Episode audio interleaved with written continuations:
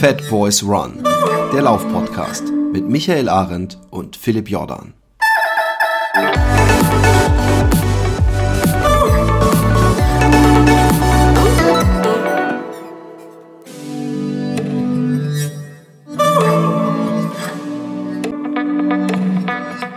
Ja, liebe Fat Girls, liebe Fat Boys, wenn ich direkt am Anfang dran bin und es wird nicht über Wetter geredet, dann bedeutet das, wir haben Interviewgast. Und zwar jemand, der zwar mal ein schneller Läufer war, ähm, aber jetzt nur noch schnelle Läufer produziert.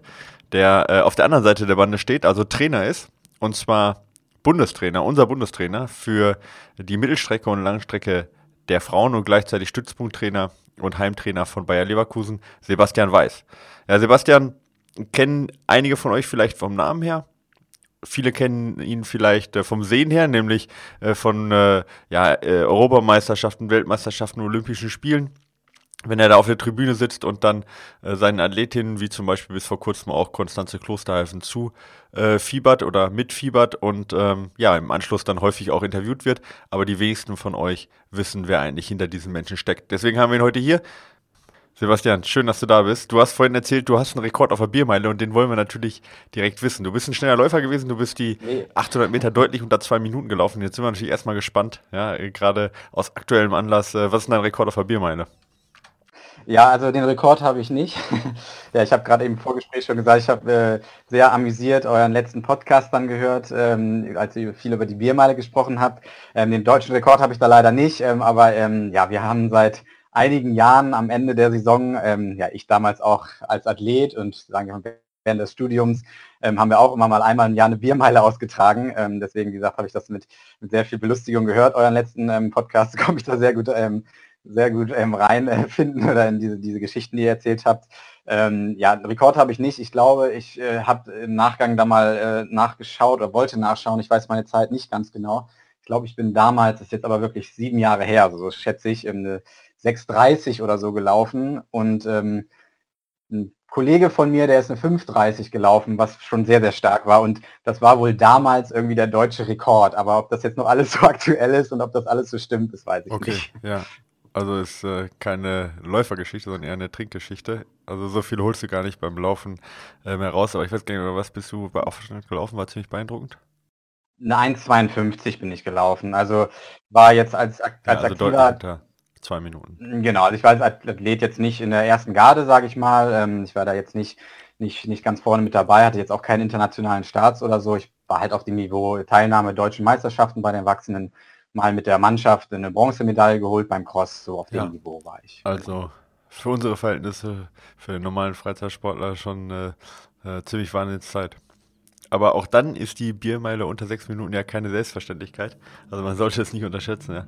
Nee, auf jeden ähm, Fall. Ich gehe davon aus, dass es jetzt nicht unbedingt das ist, was ihr häufig trainiert äh, unter unseren äh, Sportlern. Aber man sieht auch die richtig guten Sportler, äh, die haben zwischendurch auch mal Spaß und äh, gehen zwischendurch mal auf die Bahn und machen so eine Biermeile. Das muss auch mal drin sein. Aber wir wollen da jetzt nicht äh, unseren Fokus auf die Biermeile legen, wenn wir schon mal den Bundestrainer hier haben. Da wollen wir über ernsthafte reden, Sachen reden, auch zumindest, ja. Und auch natürlich über Training. Aber bevor wir das machen, ähm, reden wir mal kurz über dich. Du bist 85 Jahre Baujahr, du bist noch ziemlich jung. Genau. Das heißt, du bist äh, 33? Ja, genau, 33, genau, und ja, werde 34 genau. dieses Jahr, genau. Also erstmal mhm. jetzt nicht so das Alter, wie man sich einen Bundestrainer vorstellt. Wenn man schaut, was du alles so erreicht hast, dann ist das schon außerordentlich in deinem Alter. Ähm, vielleicht kannst du mal kurz erzählen, wie man dazu kommt. Ja, also klar, erst ähm, Sportwissenschaften zu trainieren und dann fängt man an, bei Bayer Leverkusen zu trainieren und dann wird man auf einmal Bundestrainer. So einfach kann es ja nicht sein. Vielleicht kannst du mal kurz sagen, wie es dazu gekommen ist. Ja, ist natürlich, ähm, ja, definitiv natürlich ein Prozess und zugehört. Ähm, also ich komme eigentlich aus Schleswig-Holstein und habe ja mit mit 13 Jahren so angefangen eigentlich ähm, zu laufen. Ich habe auch viel, viel, Fußball gespielt und ähm, Handball gespielt und war dann eben selbst, wie ich kurz am Anfang eben schon erwähnt habe, eben dann auch aktiver Läufer und bin dann ähm, zum Studieren ähm, an die Sporthochschule gegangen. Habe eigentlich relativ klassisch eigentlich äh, diesen Sporteignungstest an der Sporthochschule im Fernsehen gesehen, habe gesagt, das kann ich auch und war für mich halt immer so, dass ich gerne Sport studieren wollte und bin dann eben an die Sporthochschule gekommen ähm, war damals der erste Bachelorjahrgang und habe dann ähm, ja, den Bachelor in Sport und Leistung an der Sporthochschule gemacht und dann direkt auf den Master. Also einfach klassisches sportwissenschaftliches Studium und währenddessen aber eben immer Läufer gewesen. Eben Mittelstreckler, hauptsächlich die 1500 Meter gelaufen und war dann auch beim ASV Köln ähm, als ähm, Athlet und da war der damalige Bundestrainer Henning von Papen, den ich jetzt eben auch abgelöst habe, dann eben vor zwei Jahren, ähm, war da eben mein Trainer und da kommt man natürlich dann auch schon Kontakt, sage ich mal, in, mit den mit den Trainern und kommt dann eben in so die Bereiche, wo es dann eben in den Leistungssport geht und lernt, hat man natürlich auch dann viele Kontakte.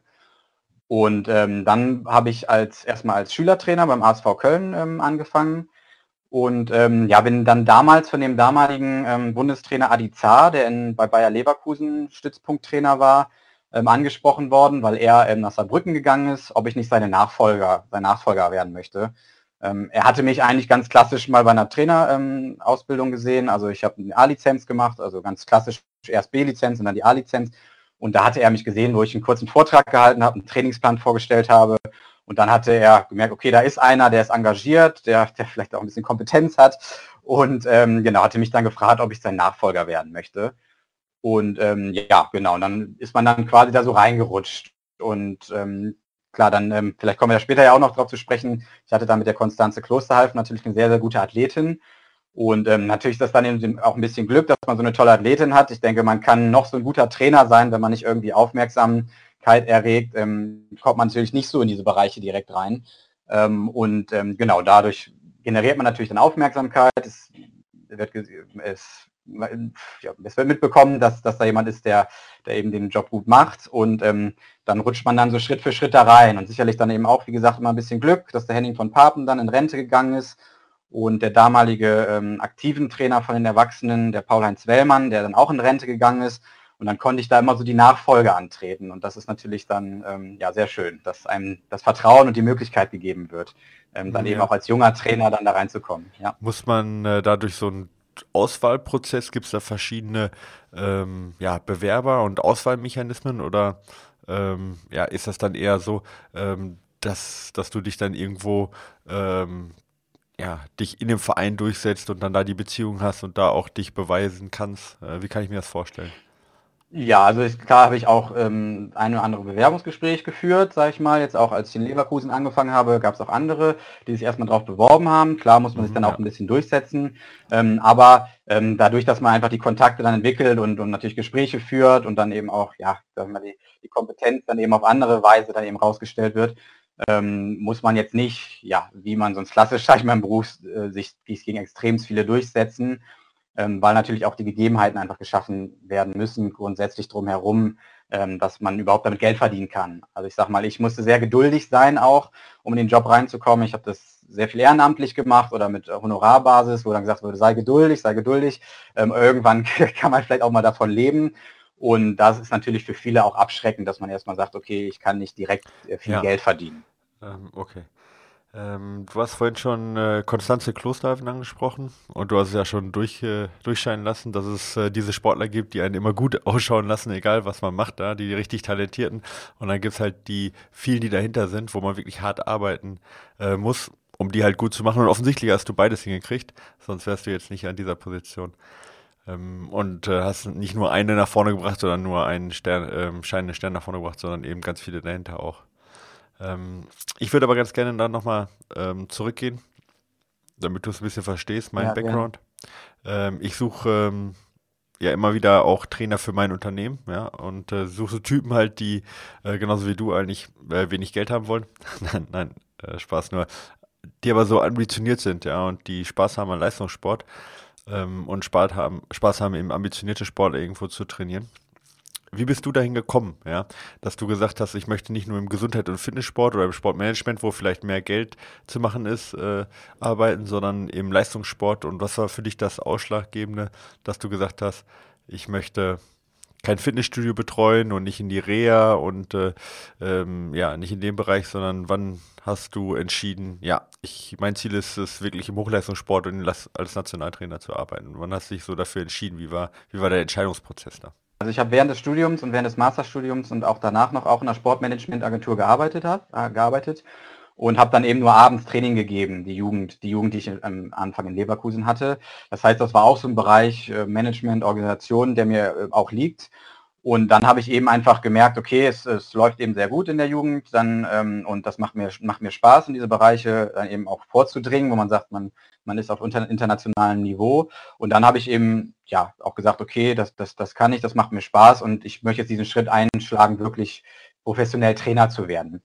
Ähm, also das ist dann eben so eine so eine Kombination, denke ich, aus beiden. Ähm, und genau, es ist dann gut gelaufen und dann der Erfolg macht dann natürlich auch Spaß, dass man sagt, okay, man, man ist da, man, man sieht viel, man bekommt viel mit und dann war das für mich so ein Schritt zu sagen, okay, ich, ich gehe jetzt auf diese Trainerschiene. Ich glaube, seit 2016 oder so bist du schon Trainer in äh, Bayer Leverkusen und dann Anfang äh, 2018 im Januar äh, bist du dann Nationaltrainer geworden. Ähm, aber wenn man so den Namen Sebastian Weiß hört, dann ist er doch st sehr stark verbunden mit Konstanze Klosterhalfen. Und da hast du ja auch deine ersten Erfolge schon weit bevor du Bundestrainer geworden bist gefeiert. Ähm, und daher kenne ich dich auch. Ja, wenn ich jetzt so zurückblicke, ähm, dann habe ich wie gesagt äh, äh, immer das Bild äh, vor Augen, wie du dann eingeblendet wurdest als eben Trainer von Konstanze Klosterhalfen. Und äh, ich glaube, so wirst du auch heutzutage immer noch sehr gerne von den Journalisten irgendwie bezeichnet. Ähm, inwieweit äh, ja, identifizierst du dich noch mit dem, mit diesem einen Erfolg, den großen Erfolg, Konstanze Klosterhalfen groß gemacht zu werden? Und natürlich auf der anderen Seite nervt dich das, ja, dass du darauf ein bisschen reduziert wirst. Ähm, oder ist das eher für dich äh, ja, ein positiver Teil, wo du sagst, schaue ich gerne drauf zurück und schmücke ich mich noch gerne damit? Und wenn einer sagt, ja, das ist der Trainer von Konstanze Klosterhalfen, dann macht dich das, ähm, oder der ehemalige Trainer, dann macht dich das weiterhin stolz. Also in Leverkusen bin ich schon ein bisschen länger Trainer. Ich glaube seit, seit sieben Jahren in Leverkusen und davor ASV Köln. Genau, also wie gesagt, weil ich die Jugend eben dann da auch eben schon trainiert habe. Ähm, nee, also natürlich ähm, wird man immer mit Konstanze erstmal in Verbindung gebracht. Klar, das ist das Aushängeschild und das finde ich auch vollkommen in Ordnung. Also es ist jetzt nicht so, dass mich das irgendwie belastet oder ich das glaube, ähm, das muss jetzt, äh, muss jetzt nicht so sein. Ähm, wie du auch schon eingangs gesagt hast, glaube ich auch andere Athleten, zum Beispiel Sarah Schmidt, ähm, die ähm, äh, Bestzeit über 800 Meter 201 hat und letztes Jahr deutsche Vizemeisterin geworden ist. Und den Denise Krebs, die auch letztes Jahr dann bei, bei der EM gestartet ist, leider da unglücklich gestürzt. Das heißt natürlich auch andere Athleten, ähm, aber klar, so ein Aushängeschild wie Konstanze, ähm, klar, macht natürlich dann immer Furore. Ähm, und wie gesagt, das finde ich auch überhaupt nicht schlimm. Ähm, ich stehe mit ihr weiterhin in guten Kontakt, also das ähm, auch als Bundestrainer ja weiterhin ähm, für sie verantwortlich. Ähm, sie ist ja auch dann viel noch in Europa, wird jetzt auch im Sommer in Europa sein und war jetzt Anfang des Jahres ja auch in Glasgow zur EM da, wo wir uns viel gesehen haben. Das heißt, da ist guter Kontakt weiterhin und wie gesagt, als Bundestrainer bin ich beratend auch weiterhin da. Okay, okay, aber ein bisschen Schmerz ist schon dabei, oder? Also ich meine, wenn ich jetzt aus meiner Sicht gucke, ich habe auch ein paar Sportlerinnen und, und oder Läuferinnen und Läufer, die auch ähm, echt ganz gut sind. Und wenn da jetzt einer sagen würde, hey, ich gehe zum anderen Trainer, dann wäre ich schon ein bisschen traurig, ja. Also nicht jetzt dass ich beleidigt wäre oder so, ähm, aber schon, dass ich sagen würde, ach, jetzt äh, äh, ähm, erntet der quasi, was ich gesehen habe. Und dann, hey, gerade der Salazar, ey, da, da, ein bisschen angefressen ist man doch schon, oder? Ja, also auf jeden Fall ein lachendes und ein weinendes Auge, definitiv. Also natürlich gibt man so eine tolle Athletin jetzt nicht gerne ab, ähm, wobei ich das für sie eben auch als große Chance sehe. Also ähm, wir waren letztes Jahr auch gemeinsam mal in Portland drüben, weil sie ja schon länger von, von Nike auch gesponsert wird. Und das ist natürlich auch eine tolle Sache da drüben. Der Nike Campus ist natürlich äh, sehr beeindruckend und mit den weltbesten Athleten. Ja, schöne Laufbahn. Genau, genau, die Laufbahn da, wo der Wald dazwischen ist quasi, ja. wo, wo, das Feld, was ja sonst klassischerweise da ist, ähm, einfach ein, ein, Wald ist, ist natürlich schon tolle Bedingungen da. Und ähm, ja, mit den weltbesten Athleten trainieren zu können, ist natürlich auch eine tolle Sache. Ich denke, da sagen auch wenig Athleten dann, dann erstmal nein. Ähm, aber natürlich, ähm, ja, hätte sie sich auch ähm, in Deutschland weiterentwickelt. Ich habe das Ganze mit ihr auch langfristig aufgebaut, das Ganze mit, mit Höhentrainingslagern und so weiter. Das heißt, sie hätte sich auch in Deutschland weiterentwickelt und ähm, neue Reize gesetzt. Ähm, aber wie gesagt, also mal diesen Schritt zu wagen und ähm, über einen großen Teich zu gehen, ist eine tolle Sache für sie und wo ich ähm, als Persönlichkeitsentwicklung für sie das auch als, ein, als einen tollen Schritt sehe, ähm, da drüben sich eben dann auch durchzusetzen und vielleicht auch mal von zu Hause ein bisschen wegzukommen. Äh, genau. Da kann ich nichts hin, hinzufügen. Da finde ich einen super Aspekt, dass du sagst, ja, ist nicht nur eine sportliche Entwicklung, sondern auch eine Persönlichkeitsentwicklung, äh, so weit weg von zu Hause seinen eigenen Weg finden zu müssen. Äh, sicherlich ein großer Aspekt. Ähm, mal eine andere Geschichte noch da ähm, zu, dieser, zu dieser Thematik. Ähm, ich möchte jetzt mal so eine Verbindung ziehen zum Fußball, ja. Äh, da ist der FC, äh, der SC Freiburg ist da der Ausbildungsverein sozusagen der Bundesliga und immer wenn die richtig guten hervorbringen, dann ist der schnell weg. Inwieweit ist das in der Leichtathletik auch so? Inwieweit kann ein klassischer deutscher Leichtathletikverein oder Leichtathletikverband auch gegen äh, ja, den College-Sport in den USA, äh, wo äh, ständig Weltklasseleistungen gebracht werden und dann auch, äh, sag ich mal, die Profi-Laufgruppen wie eben das äh, Oregon Project oder Northern Arizona von Hoka. Wie weit können wir dagegen anstinken? Stinken? Würdest du sagen, auf Dauer äh, werden wir da unsere guten Läuferinnen und Läufern immer verlieren oder ähm, ja, sind wir da gut aufgestellt, einer Meinung nach? Also ich denke schon, dass wir grundsätzlich schon sehr gut aufgestellt sind. Also wir haben auch in Deutschland sehr, sehr gute Bedingungen. Ähm, ich sage mal jetzt Bayer Leverkusen ist natürlich auch einfach in Deutschland ein Top-Verein, neben, neben vielen anderen auch. Deswegen würde ich da vielleicht den, den Vergleich jetzt mit Freiburg da eher ein bisschen, ein bisschen höher setzen. Ähm, aber ähm, das, das gibt es auf jeden Fall in Deutschland auch, auch sehr, sehr gute Möglichkeiten. Klar ist es ähm, jetzt beim Nike Oregon Project einfach nochmal eine Stufe höher. Das sagen wir, das ist dann wirklich der absolute Weltstandard, kann man sagen. Ähm, aber in Deutschland sind wir ja schon auch sehr gut aufgestellt. Was natürlich in Deutschland immer so ein bisschen die Sache ist, dass ähm, ja, jetzt, wenn man den Vergleich mit Fußball, wie du ihn gerade eben ja auch nochmal so gebracht hast, natürlich muss man in der Leichtathletik in Deutschland immer ums Geld kämpfen. Also wir haben tolle Möglichkeiten, wir können die Athleten auch schon gut fördern, aber wir würden natürlich immer gerne wesentlich mehr ähm, die Athleten fördern. Ähm, jetzt von Seiten des DLVs, wir kämpfen um, um viel, um viel Geld und um, um möglichst viele, viele Förderungsmöglichkeiten. Wie gesagt, da sind wir auch schon gut aufgestellt. Ich denke, das ist auch vielleicht manchmal Jammern auf hohem Niveau, ähm, aber natürlich kann man das immer weiter ausbauen und ähm, da können wir natürlich auch äh, noch weiter professioneller werden, wenn es eben die Gegebenheiten ähm, zulassen. Okay, ja. Ähm, ich, ich, würde, ich würde gleich äh, dann nochmal drauf zurückkommen, auch im Vergleich zu anderen Ländern, ja, europäischen Ländern, vor allen Dingen die USA sicherlich da nochmal eine Sonderstellung. Aber ich würde ganz gerne nochmal auf dein, oder würde ganz gerne auf dein Training mal eingehen. Ja. Ähm, das interessiert ja nicht nur mich, ja. sondern vor allen Dingen auch die äh, ganzen Hörer, die sagen, was macht denn Sebastian Weiß anders, dass er auf einmal mit unter 20 da äh, so eine Weltklasseläuferin hervorbringt und auch viele andere gute Läuferinnen.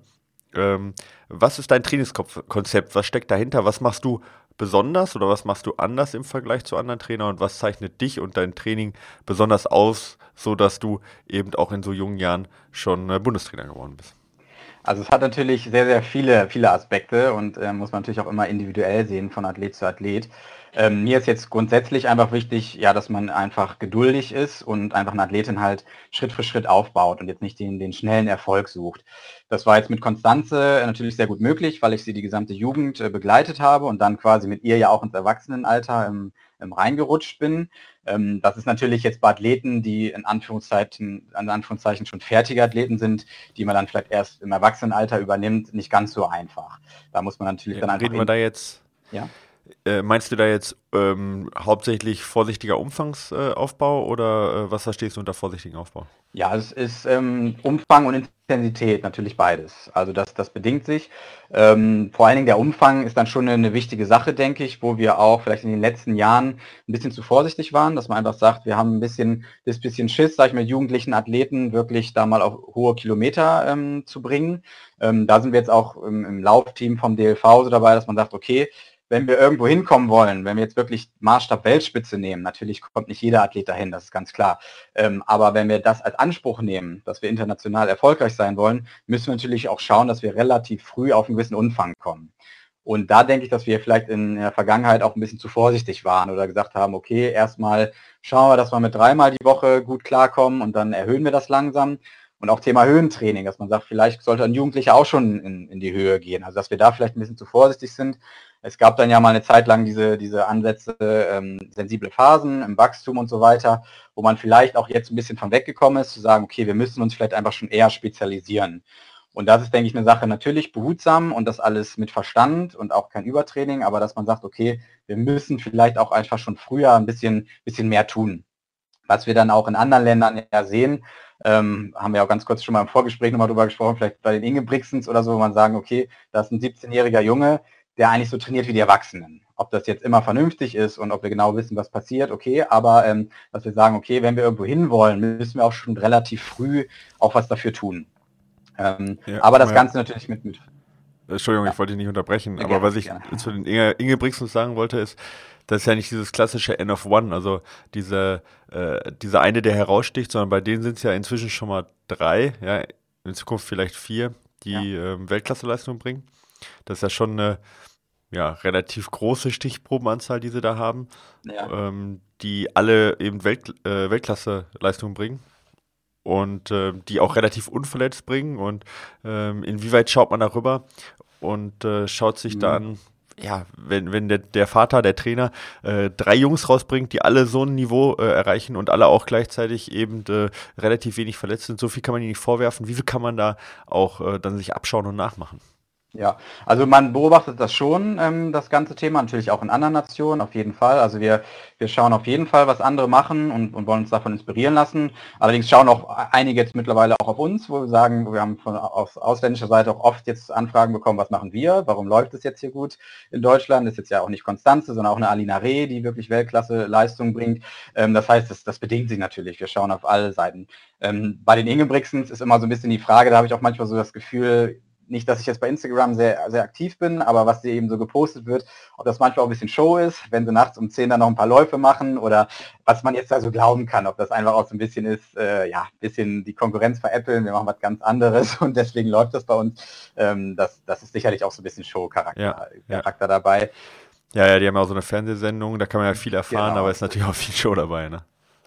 Genau, also das ist immer ganz interessant. Jetzt noch einen kleinen Schwenk mal ins Trainingslager. Die sind ja auch häufig in Trainingslagern, wo wir sind. Das hat immer die Kamera mit dabei. Bei jedem Dauerlauf fährt ein Auto hinterher und Ingebrigtsen TV ist überall mit dabei. Das heißt, die vermarkten sich natürlich auch super, ähm, aber natürlich, äh, der Erfolg gibt ihnen natürlich auch recht. Und ähm, jetzt nochmal ein kleiner Schwenk, was auch interessant ist. Wir beobachten die ja auch ähm, jetzt vor den Wettkämpfen und jetzt zum Beispiel bei der EM ähm, in Berlin haben die Ingebrigtsens kurz vom Callroom noch zweimal 500 gemacht. Also auf der Bahn wirklich im Aufwärmbereich zweimal 500 gelaufen.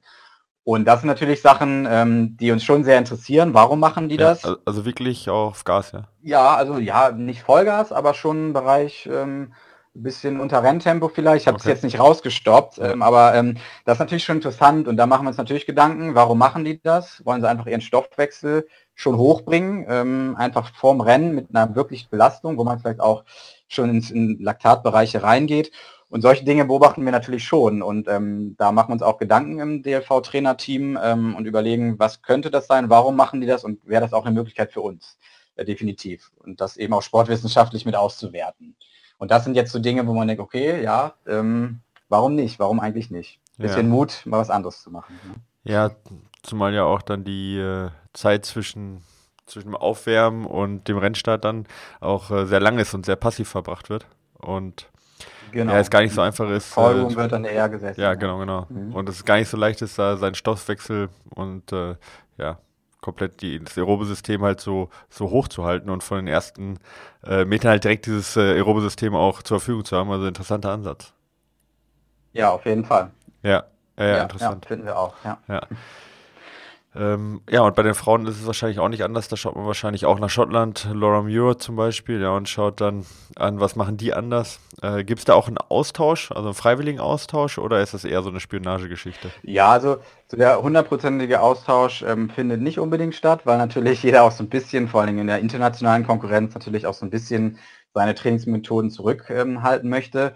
Ähm, aber das kommt immer drauf an. Also es gibt auch Trainerkollegen, jetzt zum Beispiel mit dem ähm, ähm niederländischen Trainer ähm, Honore Hoth, der auch ähm, Nationaltrainer ist vom Irland. mit dem tauscht man sehr aus. Der war der ehemalige Trainer von Sifan Hassan. Und ähm, mit dem stehen wir in sehr guten Kontakt, ähm, tauschen uns da aus, sehen uns bei Wettkämpfen und ähm, ja, eben auch ein erfahrener Trainer, wie gesagt, von Sifan Hassan, der, der ehemalige Trainer, und da tauscht man sich dann eben schon aus. Okay, und sonst halt genau. eher so, dass man über die Schulter blickt oder mal äh, so Insights von jemand anders mitbekommt oder dann halt das, was öffentlich zugänglich ist, sich anschaut und auswertet und dann daraus seine Schlüsse zieht, ja. Genau, das, das und, und in Zeiten wie heutzutage eben wegen Instagram und so weiter, ähm, da haben wir einen Trainerkollegen, der Georg Schmidt, ähm, der auch der der Mittelstrecke männlich ist, der da sehr aktiv ist und der sehr viel beobachtet. Äh, vor allen Dingen kriegt man dann natürlich auch gut mit, wo die ausländischen Athleten in welchen Trainingslagern die sich gerade befinden, weil mal alles gepostet wird. Und das ist dann natürlich sehr interessant zu schauen, wie ist der Aufbau dann da, ne? Also wie, ähm, ja, zu, zu welchen Zeiten sind die Athleten in welchen Trainingslagern. Ja, okay. Ähm, das betrifft jetzt ja eher so die, die Makroperiodisierung. Ja?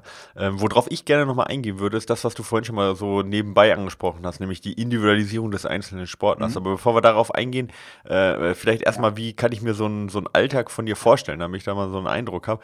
Ähm, Stehst du da eigentlich äh, jeden Tag mehrere Stunden an der Bahn oder sitzt du da eher vom Rechner und wertest irgendwelche äh, Leistungsdaten aus oder ist das auch viel organisatorische Sachen, die du machen musst? Also wie sieht so ein klassischer oder ein klassischer Tagesablauf aus? Gibt es einen klassischen Tagesablauf? Ähm, also alles, alles ist da drin, was du gerade gesagt hast. Ähm, also ich sag mal, mein, mein Arbeitsalltag ist natürlich kein 9-to-5-Job. Ähm, ähm, ist, ist sehr, ähm, sehr, auch bei mir sehr individuell geprägt, das Ganze. Ähm, es gibt Zeiten, wo ich einfach ja einen Monat lang im Trainingslager bin, in FlexDev, wo man einfach ja einen Monat einfach von zu Hause weg ist ähm, oder in Südafrika in Trainingslagern, in Höhentrainingslagern, was ich gerade schon mal angedeutet habe. Ähm, und dann gibt es eben Zeiten, wo man auch einfach viele Wettkämpfe ist, wo man dann eine Woche lang in Glasgow ist und ähm, ja, eben, wie gesagt, auch sehr, sehr viel unterwegs. Ähm, wenn jetzt eben keine Besonderheiten sind, wie ich gerade erwähnt habe, dann ähm, ja, habe ich mein Büro auch einfach in Leverkusen, also im Stützpunkt in Leverkusen habe ich ein Büro, ähm, wo ich, wenn ich nicht auf dem Platz stehe, ähm, ja, E-Mails beantworte, Trainingspläne schreibe, in, mit meinen Kaderathleten in Kontakt trete. Also ich habe 16 Kaderathleten ähm, aus dem Mittel- und Langstreckenbereich weiblich ähm, und probiere da die Wettkämpfe mitzusteuern, mit den, ähm, mit den Trainerkollegen, mit den Heimtrainerkollegen in Kontakt zu treten und eben im gesamten organisatorischen Bereich, ähm, die Trainingslager zu organisieren. Ähm, das ist eben so der organisatorische Bereich, der mit dazu gehört. Und dann stehe ich eben ganz klassisch auf dem Platz mit meinen, mit meinen Heimathleten, ähm, die ich dann eben enger betreue, dann natürlich auch als, als ähm, Bundestrainer die ähm, Athleten, wo ich da eben mehr auch mit den Heimtrainern in Kontakt bin und da mache ich eben klassisch die Trainingspläne und unterstütze die, mache die Wettkampfplanung und bin eben einfach auf dem Platz für die Okay, mh, verstehe. Also kann ich das so verstehen, dass du erstmal als Heimtrainer selber die Trainingspläne ähm, schreibst, dafür verantwortlich bist für das komplette Training und als Nationaltrainer berätst du Saisonaufbau, Ziele ähm, und äh, wahrscheinlich auch zum Training hin, aber die Trainingspläne selber schreibt ein, ja, der andere Heimtrainer quasi. Genau, genau, das ist richtig. Ähm, ja. Wie kann ich mir das jetzt äh, vorstellen, wo du der Heimtrainer bist, also die Athleten, äh, die du persönlich betreust, ja, wo du dich natürlich auch am meisten auswirken kannst. Ähm, äh, schreibst du dann ganz klassisch, sag ich mal, äh, ähm, dein Trainings, die Trainingspläne auf Excel, äh, gibst die den Athleten mit und die trainieren erstmal selbstständig, äh, außer halt vielleicht zwei, drei Einheiten in der Woche, wo du die ähm, Athleten auf dem Platz triffst, oder wie, wie kann ich mir das konkret im Alltag vorstellen? Ja, also ich schreibe Trainingspläne, ganz klassisch, auch tatsächlich mit einer Excel-Datei. Ähm, wobei wir jetzt auch ähm, so eine App haben, wo wir, wo wir das auch äh, einfügen können, das äh, mit dem IAT in Leipzig zusammen, wo die Athleten auch Protokoll führen können.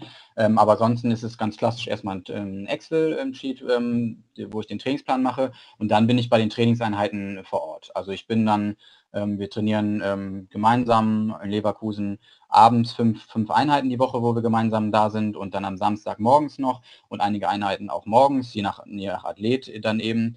Und ähm, dann bin ich ganz normal auf dem Platz und äh, habe die Stopp Stoppuhr da und gehe natürlich individuell darauf ein, wenn das Training mal umgestellt werden sollte. Aber erstmal mache ich einen ganz normalen Trainingsplan. Mhm, ja, äh, die Trainingspläne kann man sagen, dass die sehr stark an dem Rahmentrainingsplan orientiert sind und der Aufbau erstmal der gleiche ist und die Individualisierung jetzt nur so weit ist, wenn jemand mal äh, eine Woche ähm, äh, Wettkampf vorher oder später hat? Oder ähm, schreibst du die Trainingspläne quasi immer von einem weißen Blatt und individualisierst die äh, dann komplett äh, bei jedem Athleten neu? Also es gibt natürlich ähm, gewisse Dinge, ähm, die ich jetzt klassisch auch gelernt habe. Also jetzt ein klassischer Rahmentrainingsplan, den wir vom DLV ja auch rausgeben, sind auf jeden Fall da wird sich schon daran orientiert, weil wir den natürlich auch mitgestalten und sagen, okay, das ist der richtige Weg. Wobei der, der natürlich auch öfters mal ein bisschen allgemeiner gehalten werden muss, so ein klassischer Rahmentrainingsplan. Und dann gehe ich individuell auf die Athleten ein. Natürlich ist ein Training vom 800 Meter Läufer was anderes als vom 1500 Meter Läufer oder vom 5000 Meter Läufer. Ähm, das wird dann individuell gestaltet. Manche Athleten kommen eher von, von der Unterdistanz, manche eher von der Überdistanz. Also da wird, schaue ich natürlich, was sind das für Charaktere und wie muss ich mit denen im, Trainings, ähm, im Trainingsbetrieb dann einfach umgehen. Klar ist es im Laufbereich aber auch so, ähm, jetzt haben wir eine, eine, Gruppe von so zehn Athleten, sag ich mal, im aktiven Bereich bei uns, wo natürlich wir auch wollen, dass zusammen trainiert wird. Also es ist natürlich dann auch ganz wichtig, vor allem beim Läufer, dass man sich gegenseitig pusht, dass, dass einige Einheiten auch zusammen gestaltet werden können. Das heißt, ich habe über eine Woche auch eine Struktur drin, die jetzt ähm, relativ ähnlich ist bei allen Athleten. Eben auch aus dem Grund, dass gemeinsam trainiert werden soll und weil natürlich auch für ein Langstreckler Krafttraining wichtig ist, wie genauso für, für einen 800 Meter Läufer. Ein 800 Meter Läufer sollte natürlich mehr Krafttraining machen oder mehr Sprinteinheiten, ähm, aber ähm, da gibt es natürlich Schnittmengen, die auch für einen 5000 Meter Läufer ent entscheidend sind. Also ein 800 Meter Läufer muss auch ähm, sprinten können. Das äh, im Schlussspurt 5000 Meter ist auch eben wichtig. Das heißt, da haben wir die Tage, die schon einen ähnlichen Rhythmus haben, aber dann eben mit den Einheiten, die dann schon individuell gestaltet. Okay. Ähm, ich habe vorhin ja mal ganz kurz äh, die Frage nach der Datenanalyse angesprochen. Äh, heutzutage gibt es ja ohne Ende Hilfsmittel, ja. Also ich sag mal, die Triathleten, die, die benutzen ja unfassbar viel. Das norwegische Nationalteam hat jetzt mal irgendwie aufgelistet, was sie alles benutzen. Das war unheimlich viel von SM, äh, SMO2-Sensoren, also die die Muskelsauerstoffsättigung äh, messen, über natürlich Laktat-Scout, ähm, äh, ja, äh, klar, Herzfrequenz, äh, äh, Wattwerte und so weiter und so fort. Mhm. Ähm, da geht ja heutzutage unheimlich viel, ja. Ähm, Inwieweit nutzt ihr das auch? Also welche Hilfsmittel benutzt ihr noch zusätzlich? Ähm, oder ist das, was natürlich beim Leichtathletik-Bahntraining ähm, vielleicht auch ein bisschen einfacher ist, ist es einfach nur eine Arbeit mit der Stoppuhr, mit Listen, die du auswertest und dann natürlich auch eine gewisse Portion ähm, ja, Gefühl und äh, Erfahrung? Also es ist auf jeden Fall beides. Es ist einerseits natürlich ähm, Leistungsdiagnostiken, die wir auch machen. Ähm, vor allem also für die Kaderathleten machen wir regelmäßig Leistungsdiagnostiken. Da arbeiten wir ähm, mit dem IAT in Leipzig sehr eng zusammen, wo wir auch immer unseren Kaderöffnungslehrgang machen. Das heißt, da machen wir vor allem auch vor Höhentrainingslagern und nach Höhentrainingslagern einfach Leistungsdiagnostiken, um eben die VL3, ähm, also den aerob anaeroben ähm, Übergang ähm, ähm abzuchecken, ähm, machen wir das auf jeden Fall. Ähm, in Höhentrainingslagern auch noch intensiver, wo wir CK und Harnstoff messen täglich bei den Athleten. Im normalen ja, Kreatinkinase, ja, was ein Indikator für Ermüdung ist. Genau, genau. Kreatinkinase, ähm, genau, CK Kreatinkinase und ähm, das, da greifen wir auf jeden Fall zurück. Ähm, natürlich im allgemeinen Trainingsbetrieb ähm, machen wir, nehmen wir jetzt nicht bei jeder Einheit dann ähm, Laktat zum Beispiel. Ähm, jetzt auf dem Hintergrund meines sportwissenschaftlichen Studiums ähm, bin ich auch manchmal so ein bisschen davon weggekommen, alles zu sehr ähm, zu analysieren und zu sehr zu schauen, wo, wo kann man jetzt an welcher Schraube vielleicht noch hundertprozentig drehen oder macht man sich nicht vielleicht auch ein bisschen verrückt. Ähm, wir, kennen das, wir kennen das alle, zwei Athleten, die vielleicht eine gleich schnelle Bestzeit haben, aber haben eine ganz andere VL3 oder eine ganz ähm, andere VO2 Max, obwohl jetzt theoretisch sie gleich schnell laufen. Also man muss natürlich dann immer auch so ein bisschen schauen, ähm, wo, kommt das, wo kommt das her, der Wert, wie entsteht dieser Wert. Und es ist ein sehr, sehr wichtiger Wert, das Ganze ähm, von Athlet zu Athlet dann auch einfach zu kontrollieren und zu schauen, Anfang, Ende der Saison ähm, hat sich was entwickelt und das auch zu kontrollieren. Aber ich bin jetzt kein Freund davon, eben alles auf die Goldwaage zu legen. Und Thema Laktat, da können wir jetzt sicherlich sehr, sehr lange drüber diskutieren ähm, ist sicherlich ein, ein wichtiger Faktor und einen, den man auch ähm, gut verwenden kann. Allerdings ist Laktat eben auch sehr leicht messbar. Wir können das leicht, äh, leicht abnehmen übers Blut und es würde theoretisch hunderte Parameter geben, die wir, die wir benutzen könnten, zum Beispiel ein Calcium-Shift in der Zelle oder wie auch immer, ne? also oder Aktionspotenziale. Das heißt, da muss man natürlich immer ein bisschen aufpassen, welchen Wert nimmt man jetzt und steuert man das gesamte Training jetzt an einen, anhand eines Wertes. Und da muss man eben aufpassen und auch als Trainer natürlich das Auge dann haben und auch das Gespür zu sagen, okay, das, man guckt dem Athleten natürlich auch noch ins Gesicht und spricht mit dem Athleten und macht nicht alles in Hand eines ja. Wertes. Ja, okay, jetzt sind das natürlich trotzdem, also jetzt Harnstoff, Kreatinkinase, äh, Laktat, äh, das sind ja alles Werte, die man schon seit, boah, sag mal, 20 Jahre oder was äh, äh, leicht messbar sind und äh, für relativ wenig Geld ja auch das Ganze äh, messbar mhm. ist. Jetzt gibt es ja inzwischen auch äh, auf dem Consumermarkt, ja, äh, vielleicht auch darüber hinaus, Gadgets, die ja, den Schlaf messen, die die Herzfrequenzvariabilität messen, die Beschleunigungsmesse werden, Bodenkontaktseite und so weiter. Wie weit greift ihr auf diese neuen Gadgets auch zurück ja. und auf diese neuen Werte? Oder sind das hauptsächlich diese äh, ja, Bioparameter, die ihr da nutzt? Also wir haben jetzt ähm, ein Beispiel, ähm, die Münchner Gruppe ähm, von dem Andreas Knauer, die ja auch einige 800 Meter Läufer haben, starke, die haben in, in FlexDev jetzt ähm, auch die ähm, Herzfrequenzvariabilität, also im, im Schlaf gemessen, ähm, mit Elektroden einfach und haben das da mal ausprobiert und hat eigentlich auch ganz gut funktioniert, um zu schauen, wie sich der Körper eben erholt. Also es gibt, es gibt einfach viele Möglichkeiten, wo man einfach schauen muss, ja, welche benutzt man, welche sind praktikabel und erstmal viele Daten zu haben, finde ich erstmal gut und die dann eben auch auszuwerten, auf jeden Fall. Und dann eben individuell zu schauen, ja, was kann man damit anfangen, wo kann man eben dann im Laufe der verschiedenen Saisons ähm, einfach da Ableitungen treffen. Und das muss man dann individuell machen. Ich denke nicht, dass man einfach sagen kann, so das ist jetzt der Wert, den nehmen wir und ähm, daraus richten wir alles, alles aus. Aber erstmal viele Daten zu sammeln und dann das eben vernünftig einzuordnen, finde ich auf jeden Fall gut. Aber man muss es eben dann auch einordnen und das Verständnis auch dafür zu haben, okay, ja, warum machen wir das jetzt und, und nicht alles, wie gesagt, dann eben an diesem Wert und dann womöglich noch Panik kriegen, oh, meine Herzfrequenz war jetzt heute höher. Manchmal soll die Herzfrequenz ja auch höher sein. Wenn man trainiert und was tut, ist es auch wichtig, dass, dass der Körper darauf reagiert und sich anpasst. Und das muss man natürlich dann eben einfach vernünftig Okay, Ja, also erstmal vielen Dank äh, für den Einblick so äh, in, in, euer Training. Jetzt sind das natürlich äh, alles jetzt nicht unbedingt Sachen, die der Hobbysportler auch nutzen kann. Also klar, Laktatdiagnostik äh, selbstverständlich schon, obwohl es da auch nicht immer äh, so einfach ist. Ja, ihr ähm, arbeitet natürlich mit Profis zusammen, aber äh, auf dem freien Markt sind natürlich auch einige dabei, die viel Geld verlangen und dann trotzdem nicht in der Lage sind, eine gute Laktatdiagnostik durchzuführen. Ja. Da habt ihr natürlich Vorteile. Ähm, aber ich möchte den Bogen auch wieder zurückschlagen zu den Hobbyläufern.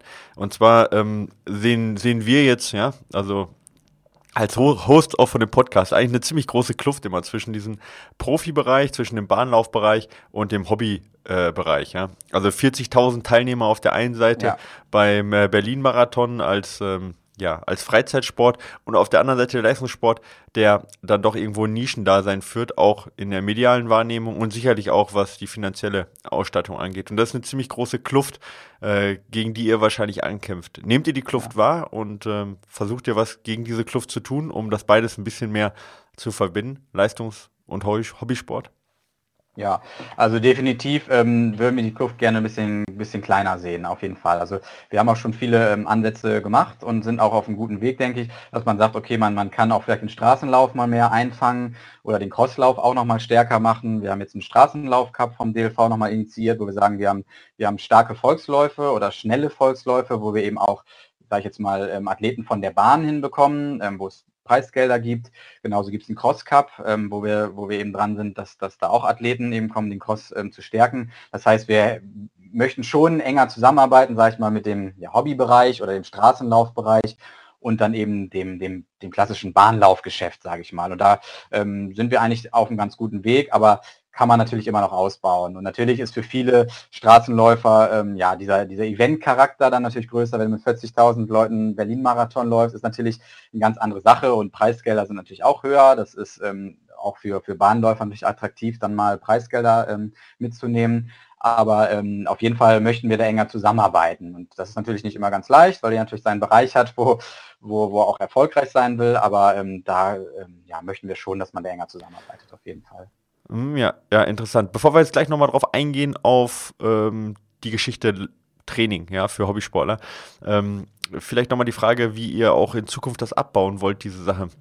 Also diese Kluft, ja. Jetzt ist natürlich ein Riesenunterschied zwischen den Hobbysportler, der auf der Straße vier Stunden ja, beim Marathon läuft oder vielleicht sogar 2,30 beim Marathon läuft, was immer noch Hobbyniveau ist, zumindest bei Männern, ja, ähm, und äh, dem, was ihr macht am Bahnsport. Wie macht ihr ähm, für sage ich jetzt mal, uns Hobbysportler, wie, wie, wie macht ihr es da attraktiv, dass wir unsere Kinder in die Leichtathletik stecken, äh, was ja immer noch weit entfernt ist von dem, was, was, was eigentlich wir Hobbysportler im Alltag machen und nicht in den Fußball? Oder habt ihr eigentlich gar kein Problem mit dem Nachwuchs? Habt ihr eigentlich genug Nachwuchs? Und es ist eher die Förderung des Nachwuchses, ähm, wo das Problem liegt. Also ich sag mal so, im, im Kinderbereich ähm, quellen die Leichtathletikgruppen über. Also das sind wirklich wahnsinnig ähm, viele, viele Kinder, die die jetzt, sage ich mal, im Bereich von unter zwölf und auch noch wesentlich jünger, die da mit sechs Jahren schon in Leichtathletikverein gehen und eben allgemeine Ausbildung machen. Ähm, das ist wirklich, wirklich, wirklich toll zu sehen. Allerdings verlieren wir viele, viele dann wieder im Jugendbereich, wo einfach gemerkt wird, okay, da wird Schule immer wichtiger, dann geht es in Richtung Studium. Das Studium wird natürlich jetzt auch immer früher. Jetzt mit 18 gehen ja viele jetzt ins Studium, ähm, durch, durch die Umstellung in der Schule dann eben auch. Und ähm, da verlieren wir dann eben einige. Und ähm, das ist uns natürlich wichtig, da die Athleten auch bei der Stange zu halten. Und ähm, was wir eben auch denken, das hatte ich vorhin eben schon mal gesagt, wenn man natürlich auch im Jugendalter schon Erfolge vorzuweisen hat, natürlich alles im vernünftigen Rahmen, aber wenn man als Jugendlicher merkt, oh, ich kann eben auch in eine internationale Spitze laufen oder bei Europameisterschaften mitlaufen, ähm, dann hält man natürlich Athleten auch eher, weil dann sich dafür opfern, sagen, ich stelle die Schule vielleicht mal ein bisschen hinten an oder das Studium strecke ich. Das heißt, das sind so Ansätze, wo wir sagen eigentlich, okay, vielleicht müssen wir auch schauen, dass Athleten einfach schon eher erfolgreich sind, um sie dann zu halten. Ähm, das sind solche, solche Überlegungen, die wir gerade haben. Aber es ist natürlich super schwierig. Viele wissen, mit Leichtathletik kann man dann kein großes Geld verdienen, es sei denn, man ist halt ein, wirklich ein riesiges Talent und ist eben sehr früh schon da. Und klar, als, als Fußballer träumt jeder davon, Star zu werden und ähm, viel Geld zu verdienen. Und da ist natürlich der Reiz etwas höher als in der Leichtathletik oder natürlich auch in anderen Sportarten, sei es Schwimmen und so weiter. Ja, jetzt erinnere ich mich an äh, Lothar Püllitz, der in seinem Buch halt fordert, äh, oder in einem seiner Bücher fordert, ähm, ja, dass äh. Junge Sportlerinnen ja, und Sportler äh, viel früher spezialisieren sollten. Ja, also schon mit 10, 11 sich äh, eine Disziplin aussuchen sollten. Und meine Erfahrung ist halt, dass es eben nicht der Fall ist, dass halt häufig noch bis 14, 15 hauptsächlich Mehrkampf und Fähigkeiten ausgebildet werden, aber wirklich die Spezialisierung erst viel später stattfindet. Viel zu spät in meinen Augen. Ähm, wie siehst du das, wenn man schon erkennt, ja, das ist äh, der Typ, ja, eben in deinem Fall jetzt äh, der Typ Mittelstreckler, Langstreckler vielleicht. Ähm, äh, bist du auch auf der, äh, bist, oder bist du auch der Meinung, ja, dass man schon viel früher, schon vielleicht mit 10, 11 dann auch disziplinspezifisch trainieren sollte? Ja, also es muss natürlich alles im Rahmen sein und wie gesagt, es muss natürlich auch immer ein, ein, Trainer da sein, der das Ganze einordnen kann und das eben vernünftig auch aufbauen kann. Die Gefahr natürlich des Übertrainings oder dass man ein Kind dann eben schon verheizt, ist natürlich dann immer groß. Aber grundsätzlich denke ich schon, dass man relativ früh anfangen sollte, da eben auch in diese Bereiche reinzugehen. Also dass man schon dann auch sagt, okay, das wird ein Läufer. Natürlich soll er auch noch über die Hürde laufen und springen ist sowieso total wichtig. Aber diese Angst ein bisschen zu nehmen, zu sagen, oh, wir dürfen jetzt Kinder nicht fordern. Mal, wenn ein Kind über einen Bolzplatz rennt, es, sind es auch unglaublich hohe Laktatwerte, wenn man jetzt mal Laktat nochmal ran, nimmt. Und dass wir dann Angst haben und in den letzten Jahren vielleicht so ein bisschen Angst bekommen haben, was ich vorhin schon mal gesagt habe, vielleicht sensible Phasen und so weiter, zu sagen, wir können die Kinder jetzt nicht belasten, das sehe ich eben nicht so. Und dass man eben auch sagt, rechtzeitig an, an, an, äh, ja, an Leistungssport oder auch an Wettkampfsport ranzuführen, denke ich schon. Ähm, also auf jeden Fall sollte ein 14-jähriger Athlet dann auch schon mal einen 800 Meter Wettkampf ja. gelaufen sein. Äh, ja, vielen Dank äh, für deine Einschätzung da. Äh, also ich denke, mit 14, 800 Meter laufen, ich denke, das ist jetzt nicht, ähm, nicht zu viel verlangt und ähm, ja, ich bin absolut bei dir. Ähm, und meine Erfahrung ist auch, dass Kinder einfach sehr viel Spaß haben, sich gegenseitig zu messen, auch Wettkämpfe zu machen und äh, ob man sie jetzt im Leichtathletik äh, reinsteckt ja. und da Wettkämpfe laufen lässt, ist rein eine Frage der Kanalisierung, ja, oder ob man die auf dem Fußballplatz steckt oder ob sie Wettrennen mit ihrem äh, Fahrrad machen oder sonst was. Ähm, ist eine reine Frage, in welche Richtung man das Ganze lenkt. Das ist zumindest äh, die Erfahrung, die ich gemacht habe, ja, mit unserer Kleinen, die sich äh, ständig mit ihren Freundinnen misst, ja. Aber wie ich ähm, gehört habe, äh, bist du auch äh, frischer Vater geworden und äh, erst seit wie viele genau, Wochen? Ja, seit Anfang April. Seit, seit genau. zwei Wochen. Ja, genau. Wochen, ja. Also von dem her tust du auch äh, selber was für Nachwuchs dann. Ja, genau. Wir werden mal schauen, ob er, ob er Sportler wird oder was anderes. Das werden wir dann sehen, genau. Ja. Ja, das, ist das Beste, was man machen kann, ist einfach vorleben. Und ich meine, kann man es besser vorlegen, äh, als äh, Nationaltrainer zu sein. Also von dem her brauchst du da, glaube ich, keine Sorgen machen. Aber ich würde gerne nochmal zurückgehen auf unsere Hörer und natürlich auch ein bisschen auf mich, auf unsere Hobbysportler. Ähm, wenn du ähm, das Training von denen anguckst, beziehungsweise anders, ja, die meisten von uns wünschen sich ja vielleicht, dass sie seit äh, 30 Jahren Leichtathletik machen und äh, früh damit angefangen hätten, aber die Wahrheit sieht anders aus. Die meisten fangen erst mit 30, ja, vielleicht 40 erst wieder an, Sport zu treiben oder auch äh, eben gerade zu laufen. Ähm, wenn du das Training von denen anschaust, was würdest du denen raten? Was sollten sie auf jeden Fall mehr einbauen oder was bauen sie auch zu wenig ein? Wo sollten sie deutlich mehr Fokus drauf setzen? Also ich denke auf jeden Fall, ähm, wenn wir jetzt aufs Thema Marathon gehen, ähm, ähm, also der innere Schweinehund muss natürlich überwunden werden. Ich denke, das, das kennt auf jeden Fall erstmal, erstmal jeder.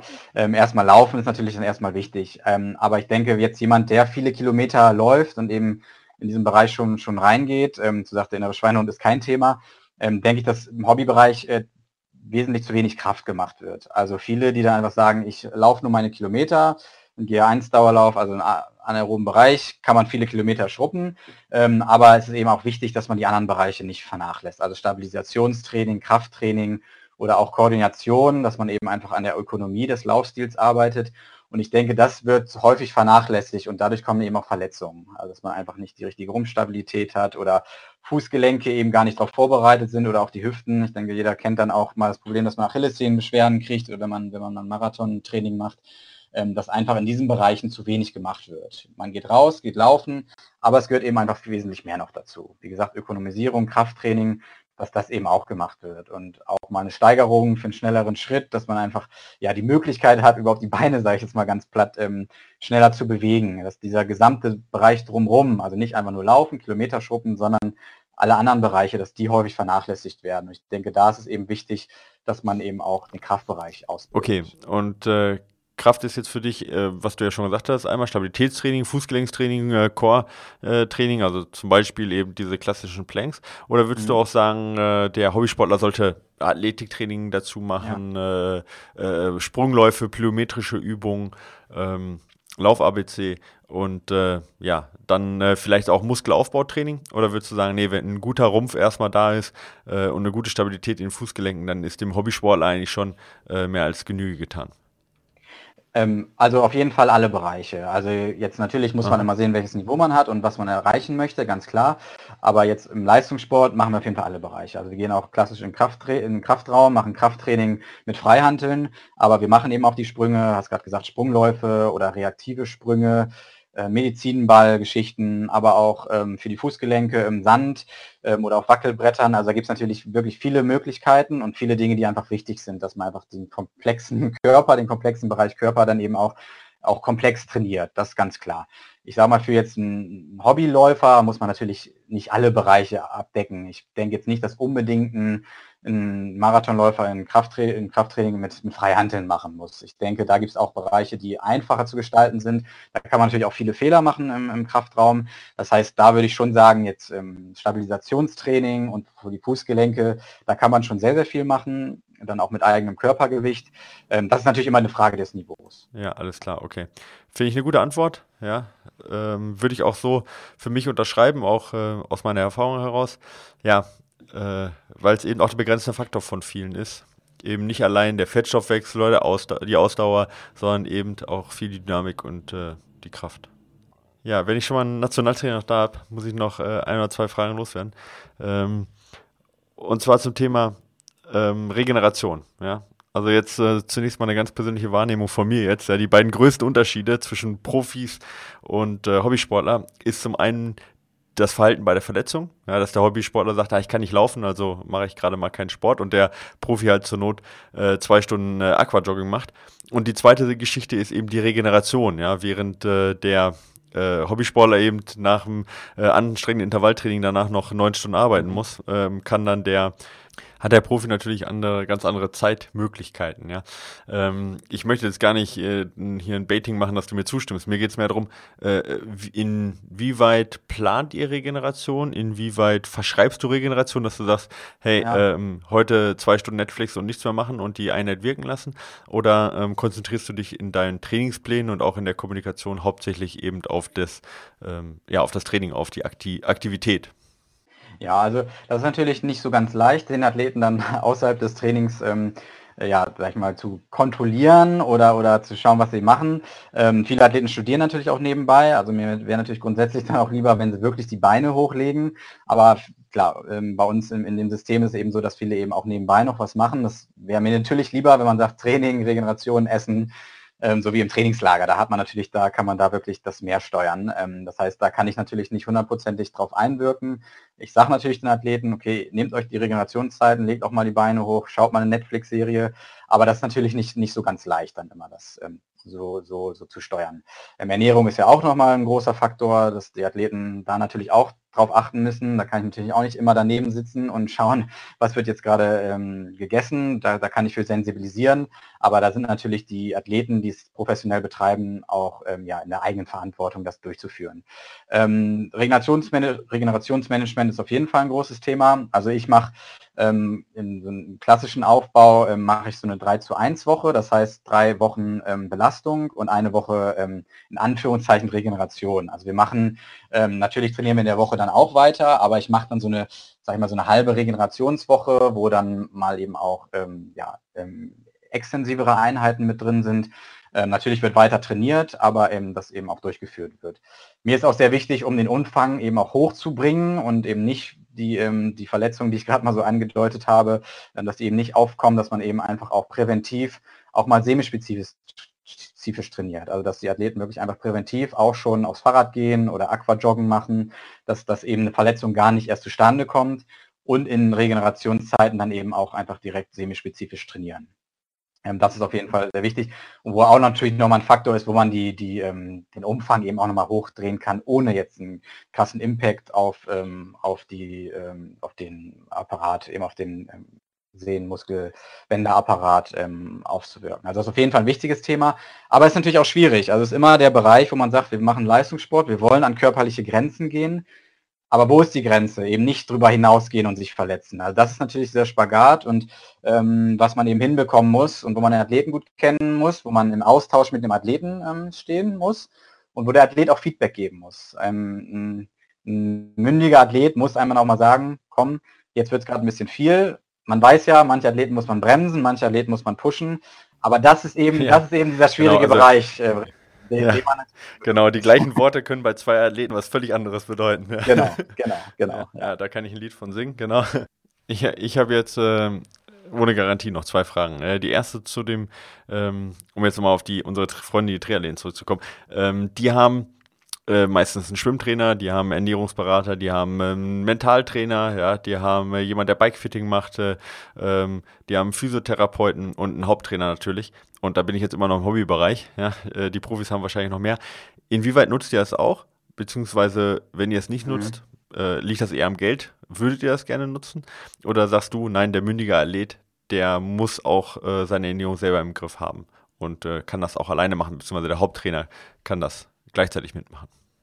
Ähm, eine Kombination wieder. Also wir machen schon auch Ernährungsberatungen. Also jetzt in Leverkusen ist auch immer mal ein Ernährungsberater da, vor allem für die Jugend. Ähm, aber ich würde mir grundsätzlich schon wünschen, dass, es, dass, dass wir enger mit einem Ernährungsberater zusammenarbeiten könnten. Unsere Idee war zum Beispiel mal ein Trainingslager, wo einfach die Athleten, wo man wirklich ja, mehr oder weniger 24 Stunden mit den Athleten verbringt und dann einen Monat lang, sag ich mal, in den USA ein Flexstamp in Apartments ist, wo die Athleten sich grundsätzlich erstmal selbst äh, verpflegen, dass man da einen Ernährungsberater mitnimmt, der einfach wirklich in die Apartments mit reingeht und weiß, was, was trainiert wurde und dann einfach mit den Athleten sagt, so, das und das haben wir heute trainiert, ihr müsst jetzt so und so eure Speicher wieder auffüllen. Aber das wären so Sachen, die würde ich mir wünschen, dass man das eben hinbekommt ist aber tatsächlich eine finanzielle Frage. Also wir sind dann auch häufig froh, wenn, wenn wir einen Arzt dabei haben im, im Trainingslager, was jetzt auch gut geklappt hat. Aber da gibt es natürlich dann, sage ich mal, Bereiche, ein Arzt ist uns jetzt vielleicht erstmal wichtiger als ein Ernährungsberater, weil das ja einfach einfach der, der da in vieler Hinsicht etwas mehr unterstützen kann. Ähm, aber wenn man das Geld hätte, dann wäre natürlich sowas eine tolle Sache, wo man einfach einen Ernährungsberater immer mit dabei hat vielleicht jetzt, wie gesagt, nicht, nicht unter der Woche im normalen Trainingsbetrieb, aber in solchen Momenten einfach im Trainingslager, wo man eh schon mehr Umfang macht, dass man da jemand mit reinnehmen kann. Und das ist dann leider ähm, eine finanzielle Frage. Ja, äh, wie sieht es da bei euch mit äh, Psychologen aus oder Mentaltraining? Ähm, ist, also gilt das gleiche? Ja, das, das gehört jetzt in die Kategorie auch von den Ernährungsberatern. Also wir haben immer die Möglichkeit, ähm, Psychologen ähm, dazu zu holen. Jeder OSP hat einen Psychologen, mit dem wir auch gut zusammenarbeiten, ähm, die auch total offen sind und bereit sind, natürlich mit uns zusammenzuarbeiten. Und die natürlich immer mal auch in so einem Trainingslager dabei zu haben, muss ja vielleicht auch nicht die gesamte Zeit sein, ja. aber mal für zwei Wochen ähm, auf jeden Fall ähm, eine, eine, gute Sache. Und ich sage mal, bei den großen Veranstaltungen, wenn wir bei einer WM sind oder EEM sind, ähm, im DLV veranstaltet, ähm, dann ähm, ist auch immer ein Psychologe mit dabei. Also das haben wir dann da schon. Okay. Ja, ja. genau. Ähm, Jetzt äh, die letzte Frage noch, äh, die ich schon angekündigt habe. Du hast mit 33 eigentlich alles erreicht, ne? Ich meine, du bist Bundestrainer. Äh, mehr kann man eigentlich nicht mehr erreichen als, als Trainer. Vielleicht noch geschlechterübergreifend oder so, aber vom Titel her geht erstmal nicht mehr. Ne? Ähm, ja, äh, wo siehst du dich äh, in ja, fünf Jahren, zehn Jahren? Was ist das Ziel? Ja, oder sagst du, hey, wenn ich äh, noch ein paar gute Athleten herausbringe, dann habe ich eigentlich alles erreicht was ich möchte. Nee, auf jeden Fall habe ich Ziele. Also natürlich ähm, wollen wir ähm, grundsätzlich im DLV-Laufteam natürlich den Lauf ähm, nach vorne bringen erstmal. Ähm, ich denke, da sind wir schon auf einem ganz guten Weg im Moment. Aber wir wollen natürlich grundsätzlich in Deutschland einfach Athleten nach vorne bringen und wollen internationale Medaillen holen. Also ich bin zufrieden, wenn wir einen Olympiasieger dann äh, nochmal wieder stellen nach, nach Nils Schumann. Also ähm, das auf jeden Fall. Also dass wir einfach ähm, grundsätzlich da Erfolge im Lauf feiern. Dass ich grundsätzlich meine Athleten nach vorne bringe, also als, als Bundestrainer meiner Kaderathleten und als Heimtrainer auch ähm, natürlich meine Heimathleten, dass sie sich entwickeln. Und das hört natürlich nie auf, dass man äh, Talente und Athleten fördern kann, sie an ihre individuellen äh, Grenzen bringt oder darüber hinaus oder ihre individuellen Ziele ähm, erfüllen lässt. Ich denke, das hört nie auf. Und ähm, wie gesagt, also Ziele haben wir noch genug, äh, dass wir international konkurrenzfähig äh, werden wollen mehr als vielleicht in den letzten Jahren und Medaillen holen wollen. Ähm, ich hoffe, dass in zehn Jahren wir da was vorzuweisen haben ähm, und eben, wie gesagt, international konkurrenzfähig sind und ähm, ja, den Lauf nach vorne bringen in Deutschland. Mit, mit allen gemeinsam, mit den Heimtrainern meiner Kaderathleten ähm, und eben natürlich auch den individuellen ähm, Heimathleten. Alles klar. Sebastian, ich danke dir erstmal vielmals und möchte dem Ganzen auch nochmal einen Nachdruck verleihen, ja. Weil im Prinzip sind es ja die Hörer auch, die euch helfen, ja. Als Zuschauer, ähm, ja, äh, bei der ARD oder was auch immer, aber auch als Multiplikatoren, äh, die die Ergebnisse im Leistungssport einfach auch äh, verteilen. Und äh, wenn ich äh, auf dem Laufband laufe im Winter, was, äh, äh, was ich im Allgäu halt häufiger machen muss bei der Schneelage, äh, dann ziehe ich halt echt viel Motivation raus, wenn ich mir die ganzen 1500 Meter, 5000 Meter Läufe angucke. Und ähm, ja, ich wünschte mir, dass es in Deutschland viel mehr in den Fokus äh, rücken würde. Ähm, ich danke dir erstmal für deine Arbeit und ich glaube auch, dass der DLV auf der richtigen richtigen Spur ist, ja, so einen, so einen jungen Typen da zu verpflichten wie dich und nicht irgendwo ähm, jemand zu verpflichten, der den gleichen Filz seit 30 Jahren durchzieht, sondern der, der ein bisschen open-minded ist und unseren Sport und ähm, Leistungssport auch voranbringt. Ich bin froh, dass du hier warst und unsere Fragen beantwortet hast. Und jetzt wissen wissen unsere Zuhörer, wenn sie bei der nächsten WM ja, äh, der Bundestrainer eingeblendet ist, wer eigentlich dahinter steckt. Ja, also vielen Dank, dass du da warst. Danke auch, vielen Dank. Ja.